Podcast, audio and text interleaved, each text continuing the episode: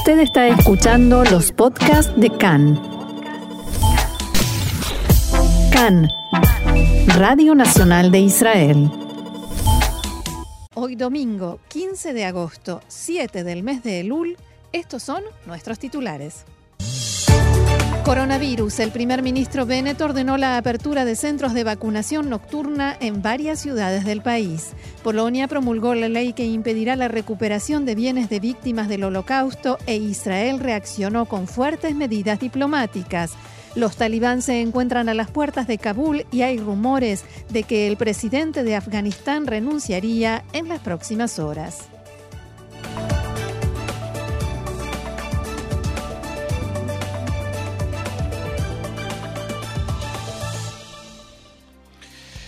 Roxana, ¿te parece que comencemos con el desarrollo de la información? Sí, señor, y comenzamos con coronavirus porque el Ministerio de Salud informó que durante la jornada de ayer se registraron 4.145 nuevos casos de infectados con COVID-19. Por otro lado, asciende a 524 la cifra de pacientes en estado grave y son 84 aquellos que requieren la asistencia de un respirador. Respecto de la campaña de vacunación, hasta el momento más de 866 mil personas recibieron la tercera dosis, incluyendo a los mayores de 50 años que se encuentran habilitados desde finales de la semana pasada. Ahora bien, Roxana, mientras la aplicación de la tercera dosis parece avanzar según lo esperado, siguen siendo muy fuertes los rumores de un cierre para el próxima vez para el próximo mes, perdón mi, dicción. Pero, ¿cuál es la situación real respecto de, este cierre? Justamente hoy por la mañana, el ministro de Salud, Nitzan fue entrevistado por Khan y al respecto decía lo siguiente. El cierre es la última opción, únicamente en una situación en que no hay otra alternativa. Este es nuestro enfoque también ahora. Vemos el brote, los contagios, los enfermos en estado grave. Estamos aumentando mucho la vacunación y somos los primeros en el mundo. Ampliamos las restricciones a las reuniones, etiqueta verde, reforzamos el sistema sanitario y esperamos que estas medidas si se imponen y se cumplen, y en esto también hay una responsabilidad personal, que estas medidas nos ayuden a evitar un cierre. O sea, el gobierno no, no, niega este rumor instalado, como ocurría hace poco más de una semana, pero insiste en que se hará todo lo posible para evitar ese cierre.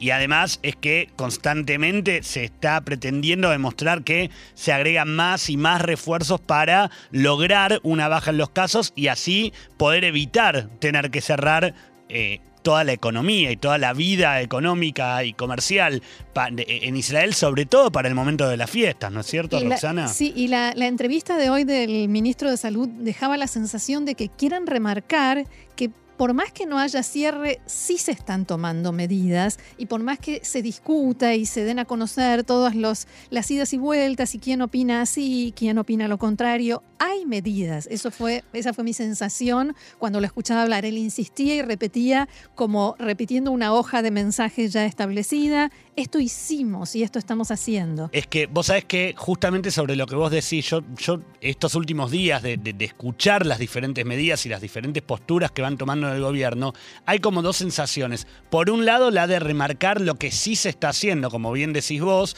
sobre el, eh, lo que ocurría en el gobierno anterior, donde no escuchábamos tantas discusiones, porque se tomaban las medidas, se informaban y no, no había... No, no, no sé si recordás cuántas veces se suspendió la reunión. Por supuesto. Se suspendía y se suspendía, o se hacía reunión y se y en la mitad, se, se, levantaba totalmente, pero digo... Se mataban. Claro, pero sabíamos sobre la pelea entre Netanyahu y Gantz, pero no, no existía el qué opina cada ministro, o, no era tan eh, relevante el qué opina cada ministro, porque de alguna manera... Mismo gobierno, claro, La misma cosa. Ahora que hay una coalición, además pasa la diferencia de opinión. Y por el otro lado, creo que también lo que está eh, tratando de remarcar el, gobierno en este momento es cómo seguir este proceso en un momento del cual definitivamente igual no se está como el año pasado, porque ya hay un país que está vacunado. Entonces, de alguna manera lo que creo quieren también eh, lograr que entendamos todos es que lo que ocurre ahora y a partir de ahora es cómo convivimos y cómo aprendemos a vivir con eh, la enfermedad que no va a desaparecer. Creo que con esto también tiene que ver algo que señalaban varios observadores en las últimas horas y que es que el primer ministro Bennett insiste todo el tiempo con la epidemia o la pandemia de Delta. No dice más la pandemia de coronavirus. Como marcando que este gobierno se está enfrentando a algo nuevo. No es que haya arruinado lo que hizo el anterior o cosa por el estilo, ¿no? Cubriéndose e insiste con eso. Él no dice más la palabra coronavirus. Y habla, habla, es verdad lo que vos decís, y habla también de las variantes que vendrán, o sea, como marcando todo el tiempo que algo nuevo va a suceder todo, constantemente respecto a esto. Vos sabés, volviendo a la, entrevista que eh, Orovitz daba hoy eh, en Cannes y respecto a los refuerzos para el sistema sanitario, se le preguntó al ministro cuánto tiempo habrá que esperar para que se hagan realidad y él respondía de esta manera. לא, יש לי תוכנית שהיא תוכנית לביצוע מהיר, למשל אחיות, No, no, no habrá que esperar, decía. Tengo un programa de ejecución rápida. Por ejemplo, enfermeras. Las enfermeras finalizan sus estudios a mediados de septiembre. Adelantaremos sus incorporaciones en hospitales. He dado instrucciones en el Ministerio de Salud para actuar así y en unos pocos días comenzarán a trabajar 1.500 nuevas enfermeras. Y esto es un ejemplo. Traemos también paramédicos, médicos residentes, soldados, un agregado real y también 300 médicos que se incorporarán. No son trabajadores temporales y esto es algo que exigí y mantuve en las negociaciones con el Ministerio de Finanzas. Insistí en que estos no serán trabajadores temporales que después de tres meses serán descartados, sino trabajadores de planta, permanentes, que nos ayudarán también después a reforzar el sistema sanitario porque lo necesita de manera dramática. Bueno, de alguna manera esto también viene a avalar lo que vos decías hace un rato, el, tratar de marcar la, diferencia entre lo que se hizo y lo que se está haciendo en este momento, ¿no? Porque nunca olvidemos cómo había sido el trato con muchos, muchos médicos y personal de salud en las primeras etapas de la pandemia que cuando se terminó el momento de pandemia, quedaron sin trabajo. Sí, así es. Ahora, también es interesante, Roxana, ver los contrapuntos dentro del mismo ministerio, ¿no es cierto? Porque mientras Horowitz contestaba esto en Cannes y, tratando todo el tiempo de dejar entrever que puede evitarse, que se está haciendo algo para evitarse, evitar el, cierre.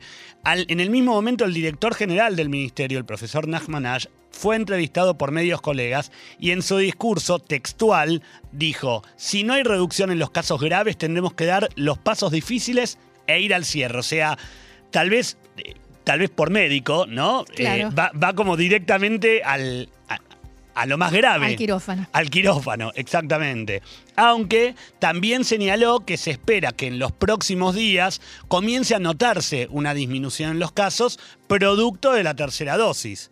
Además, y esto es un tema que interesa a todos los padres, Ash explicó que, según su forma de ver, no debe postergarse el inicio del ciclo lectivo y también expresó que no ve ningún impedimento para que la vacunación contra el coronavirus a los alumnos se realice dentro de las escuelas y dentro del horario escolar, lo que refuta la posición que venía sosteniendo hasta ahora la ministra de Educación. Y el ministro de Salud hoy eh, también decía que él está de acuerdo con Nachman Ash, no está de acuerdo con la ministra de Educación, que dice que no hay que vacunar a los eh, alumnos dentro de las escuelas. Yo no alcancé a entender muy bien por qué, pero ella sostiene que no. Y el ministro de Salud dijo, la vacunación se va a hacer dentro de las escuelas. Solamente nos falta ponernos de acuerdo en el cómo pero como que la decisión, y lo dijo abiertamente, la decisión es mía, la decisión es de la cartera de salud, no de educación, porque este es un tema de salud. Bueno, claro, esto también es lo que eh, informábamos nosotros en, nuestro programa el jueves pasado. La decisión acerca de cómo se va a vacunar y de dónde se va a vacunar a los alumnos depende no del Ministerio de Educación, sino pura y exclusivamente del Ministerio de Salud. Entonces, ya empezar a escuchar esta postura, tanto de parte de Ash como, sobre todo, de parte del ministro Horowitz, de alguna manera marca, ¿no? Lo, lo- lo que va a ir Es que, ocurriendo. es que el ministro planteaba algo que a mí me suena muy lógico. ¿Dónde más vas a encontrar, a encontrar a toda esa población junta, no solo para vacunarlas, para, para explicarles, para hacerles entender la importancia de sí vacunarse y que ellos mismos puedan trasladarlo a los padres? Y sí hizo hincapié en que únicamente se va a vacunar a los menores con autorización de los padres. Claro, eso es que de- definitivamente tiene que ocurrir, aun cuando la vacuna no es obligatoria y aun cuando la vacuna sea obligatoria, también Así tiene que es. estar el consentimiento, porque pasa también con el resto de las vacunas de calendario. Sí, si un padre no da la autorización, no se puede vacunar a su hijo. Así es. ¿Y qué pasa con el sistema de vacunación, Gaby? Bueno, el- con respecto a esto, en las últimas horas el, el primer ministro Bennett dio orden expresa a Horowitz, al, ministro Horowitz y al director general del ministerio, Nachman Ash, para abrir más centros de vacunación nocturna. La idea surge debido al gran nivel de demanda del punto de vacunación en la plaza Dizengoff, en Tel Aviv, Fue increíble, fue impresionante, gente, pero muchísima gente que fue a vacunarse ahí, a la, a- la esquina de casa. Eh, Exactamente, exactamente. Y que, a ver, de alguna manera también lo que se trata de instalar es volvamos a la vacunación. eh, me sale amplia, no es, no es amplia la palabra, a la, eh, a la vacunación activa, ¿no? Digo, a esto que está pidiendo el gobierno de vacunemos al millón que tiene que darse la tercera dosis y vacunemos al millón que falta vacunarse. Ahora, donde eh, la idea de, esta vacunación nocturna es que todo aquel que quiera vacunarse, incluidas las personas sin ciudadanía israelí, porque así está ocurriendo en este momento en el centro de vacunación de, de las personas, cualquier persona que se acerca, se puede acercar hasta las 4 de la madrugada sin cita previa y recibir su vacuna. Y la idea, sobre todo lo que plantea Bennett, es no dejar de alguna manera ningún hueco libre para que nadie tenga la excusa de no vacunarse. O sea, hay vacunas para todos y hay horarios para todos. ¿Querés vacunarte? Andá y vacunate. ¿sí? Y esto, en principio, lo que se anunció es que va eh, a aplicarse en 10 ciudades de todo el país y de hecho se eh, anunció que durante la jornada de hoy, todavía no ocurrió, estamos esperando que ocurra, se va a dar el listado de, eh, ¿De cuáles las ciudades, ciudades? en las que va a haber vacunación nocturna. Bien. ¿Te parece que cambiemos de tema? Por favor.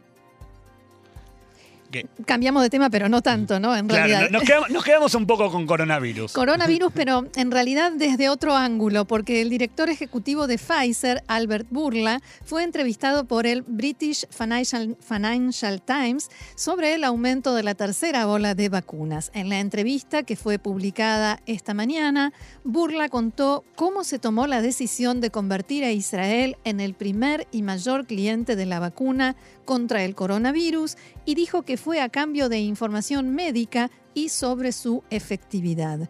Burla afirmó también que el entonces primer ministro Benjamin Netanyahu actuó para llevar las vacunas a Israel porque pensaba que sería políticamente beneficioso para él, dicho esto entre comillas.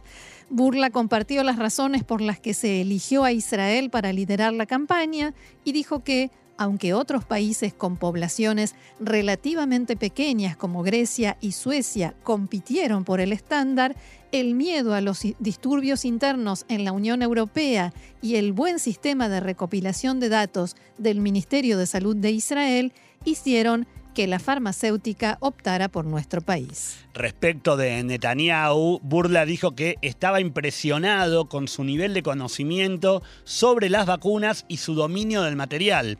Decía Burla en textuales palabras, él sabía todo, me llamaba cada media hora para preguntarme sobre cada aspecto.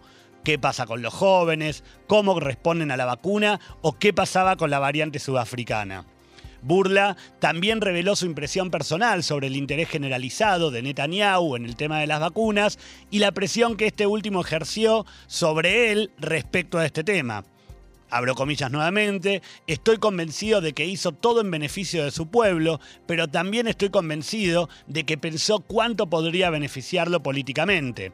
Asimismo, cuando fue advertido en la entrevista de que esto resultó ser un error, ya que luego de la operación de vacunación Netanyahu perdió su cargo, Burla respondió, atinó a responder, es posible, pero lo hizo muy bien. Esto me recuerda a un editorial del diario Aretz de hace un par de fines de semana, después que Netanyahu anunció que ahora, no siendo primer ministro, que había hablado por teléfono con Albert Burla para eh, la tercera dosis, para Sí, traer claro. vacunas, porque él está preocupado, el editorial era... Yo, Benjamin Netanyahu, soy amigo de Albert Burla y hablé con el director de Pfizer sobre las vacunas, porque mi amigo Albert Burla y yo hablamos y así era toda una columna escrita casi hasta el final que solo decía eso. Bueno, igual esto de que lo llamaba cada media hora, que Burla diga me llamaba cada media hora, no sé si me suena muy bien o me suena a este muchacho no dejaba de llamarme nunca. Sí, puede ser eh, excelente o todo lo contrario, supongo que según a quien se le pregunte. Exacto. Bien, y ahora sí cambiamos de tema. El presidente de Polonia, Andrzej Duda, completó este fin de semana el proceso de promulgación de la ley que prácticamente impide la posibilidad de reclamar bienes y propiedades de víctimas del holocausto que fueron saqueados por los nazis y nacionalizados por el régimen comunista polaco. Duda explicó en declaraciones a la prensa local que esta reforma pretende poner fin a la inseguridad que se podría crear entre quienes hayan adquirido de buena fe propiedades potencialmente impugnables. El gobierno de Polonia también negó que se pretenda perjudicar a las víctimas del holocausto con esta ley ni las relaciones bilaterales con Israel las críticas que se habían escuchado en Israel desde que se anunció todo este proceso de promulgación de la ley dieron paso a una seria crisis entre los dos países con la noticia de la firma del presidente. El ministro de Relaciones Exteriores, Yair Lapid, ordenó de inmediato que la embajadora encargada de la representación diplomática israelí en Varsovia, Tal Ben-Ari, regrese a Israel para consultas sin límite de tiempo. Ben-Ari partirá hacia Israel hoy, dentro de poquito, a las 3 de la tarde. También decidió que el embajador, el embajador titular nombrado recientemente, Yaakov Livne, no viaje a Polonia a ocupar su cargo como estaba previsto hasta nuevo aviso. הוריתי הערב לממונה על השגרירות בוורשה לחזור מיד לישראל להתייעצויות ללא הגבלת זמן. Di la orden a la encargada de la embajada en Varsovia que regrese de inmediato para consultas sin limitación de tiempo. El nuevo embajador en Polonia, que iba a viajar pronto a Varsovia, no viajará en esta etapa. El Ministerio de Exteriores recomendará hoy al embajador de Polonia en Israel que continúe sus vacaciones en su país y que no regrese a Israel por el momento. Sería bueno que aproveche el tiempo que le quedó libre para explicarle al gobierno de Polonia el significado del holocausto para los ciudadanos israelíes y hasta qué punto no toleraremos el desprecio por la memoria de las víctimas y del holocausto. Por su parte, el primer ministro Bennett reaccionó mediante un comunicado en el que expresaba que Israel lamenta el hecho de que Polonia opte por seguir perjudicando a quienes han perdido todo. Esta es una decisión vergonzosa y es un desprecio vergonzoso por la memoria del holocausto. Esta es una medida grave que Israel no podrá aceptar. Continuamos entonces, Roxana, los talibán o mujahidines del Emirato Islámico, como se autodenominan, tomaron el control en las últimas horas en las ciudades de Gardiz en el sur, Nili en el centro del país y la oriental Jalalabad, la quinta ciudad más grande de Afganistán. La ciudad fue tomada sin que mediaran combates y esta conquista le asegura a los insurgentes el control de las carreteras que comunican Afganistán con Pakistán. Este fin de semana los milicianos izaron la bandera talibán en la ciudad de Kandahar, la segunda más grande del país. En cuestión de días lograron tomar dos de las tres ciudades más grandes del país. Las milicias talibán eh, dominan perdón, ahora la mayor parte de los territorios del país, con excepción de la capital. En las últimas horas, tres funcionarios del Ministerio del Interior afgano informaron a agencias internacionales que los talibán ya se encuentran en las afueras de Kabul rodeando la ciudad. Posteriormente, se comprometieron a no tomar Kabul por las fuerzas y ya hay informes sobre disparos esporádicos en la capital. abro comillas, la vida, la propiedad y la dignidad de nadie se verán dañadas y las vidas de los ciudadanos de Kabul no estarán en peligro, dijeron los talibán en un comunicado. También pidieron a sus combatientes no luchar en Kabul y que permanezcan en las puertas de la capital sin tratar de entrar en la ciudad. Según este comunicado, dado que la capital Kabul es una ciudad grande y densamente poblada, no tenemos intención de entrar en la ciudad por la fuerza o combatir, sino más bien entrar pacíficamente. Se están llevando a cabo negociaciones para garantizar que el proceso de transición se complete de manera segura, sin comprometer la vida, la propiedad y el honor de nadie y sin comprometer la vida de los habitantes de la capital. Esto dicen los talibanes. Atención. En las ciudades que van tomando se apoderan de las cárceles y liberan a sus hombres también. Mientras tanto, Estados Unidos envió miles de soldados a territorio afgano para ayudar en la evacuación de ciudadanos extranjeros. Según informó la agencia de noticias Reuters, los soldados ya comenzaron a evacuar al personal de la embajada norteamericana en Kabul. Helicópteros estadounidenses llegaron hasta la representación diplomática y testigos dijeron haber visto vehículos civiles abandonando el predio. También Francia, Gran Bretaña aceleran el ritmo de trabajo para sacar a sus diplomáticos de Afganistán, al igual que Alemania, que también llamó a todos sus ciudadanos a salir con urgencia de ese país. En Kabul, la sensación generalizada es de pánico. La mayoría de los cajeros automáticos de bancos nacionales no funcionan. Miles de ciudadanos esperan en largas filas en sucursales de bancos privados para intentar retirar sus ahorros. Las autoridades locales están pidiendo a todos los funcionarios que abandonen los lugares de trabajo y permanezcan en sus casas y las tiendas ya comenzaron a cerrar. El presidente Ashraf Ghani dio anoche un discurso a la nación, pero sin grandes novedades, menos aún buenas noticias.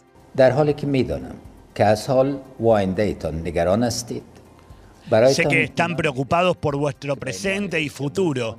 Les aseguro que como su presidente, mi enfoque es evitar más inestabilidad, violencia y desplazamiento de nuestro pueblo.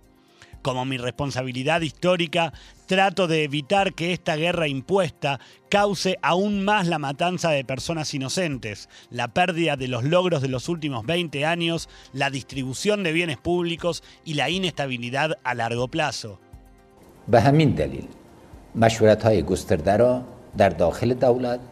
Por lo tanto, he iniciado amplias consultas dentro del gobierno con veteranos y líderes políticos del presente, representantes de personas de todos los ámbitos de la vida y nuestros socios internacionales. Se están celebrando consultas rápidas y los resultados pronto se compartirán con ustedes, mis queridos compatriotas. Sin embargo, este mediodía la cadena Al Arabiya informó que el presidente de Afganistán renunciará en las próximas horas ante el inminente ingreso a la capital de los talibán, según fuentes que este medio no identificó.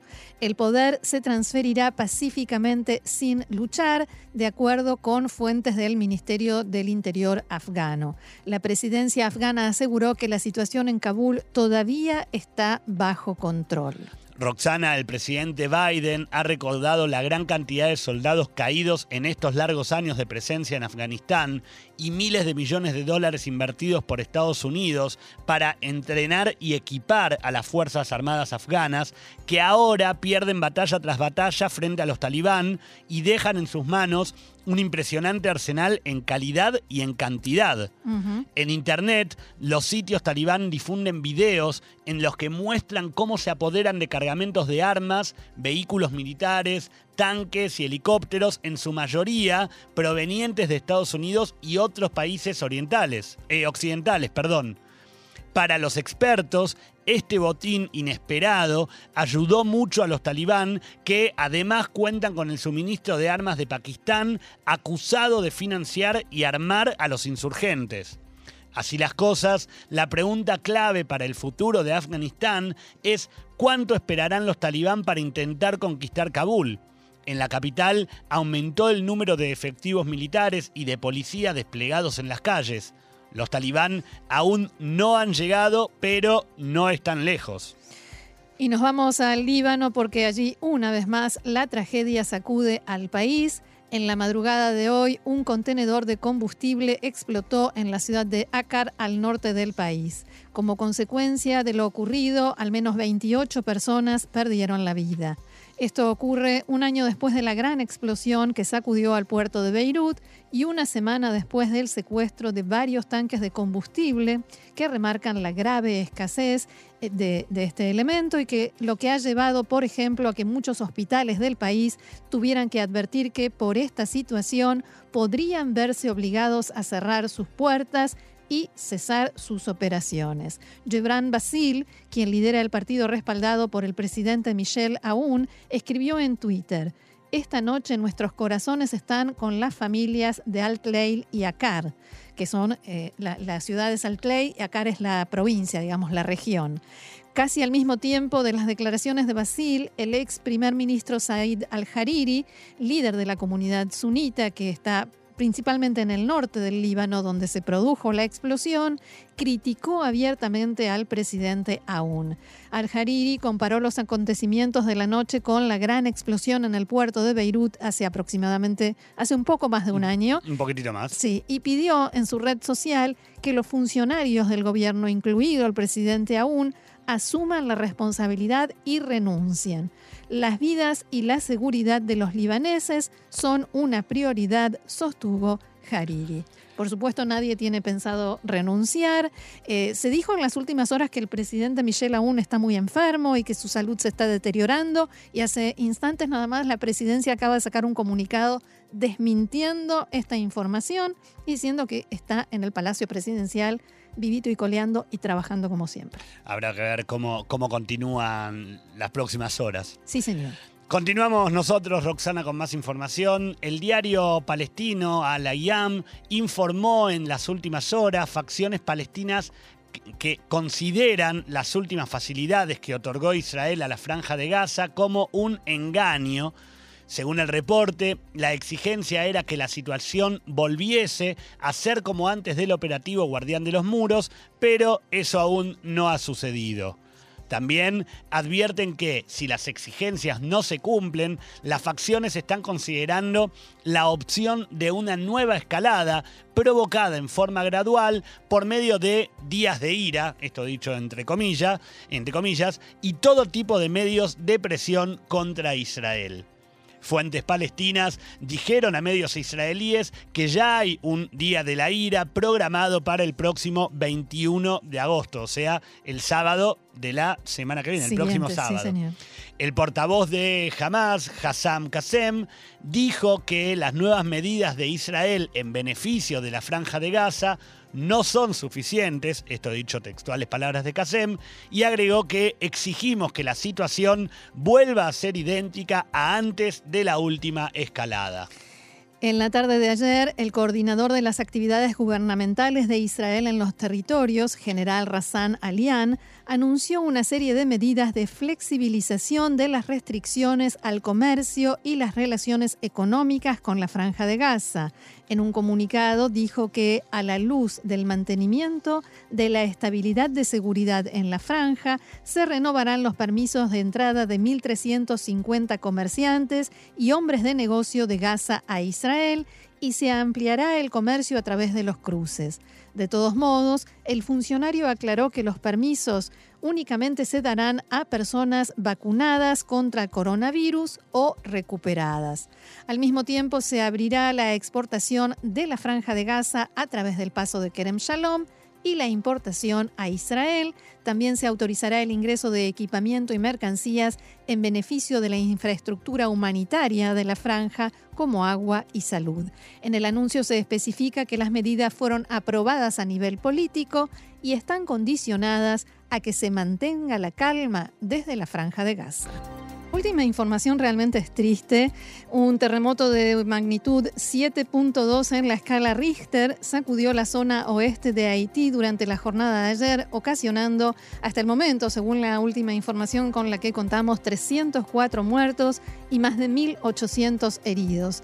Las autoridades reportaron enormes daños y el primer ministro declaró el estado de emergencia por el lapso de un mes. Las imágenes de la zona muestran edificios derrumbados y el Servicio de Defensa Civil del país informó que hasta ahora hay más de un centenar de desaparecidos. Las estaciones de monitoreo de Estados Unidos en el Océano Atlántico informaron que habían advertido sobre olas de tsunami en el área. El ruido, digamos, el temblor, también se sintió en Cuba y Jamaica, pero no se reportaron víctimas ni daños allí.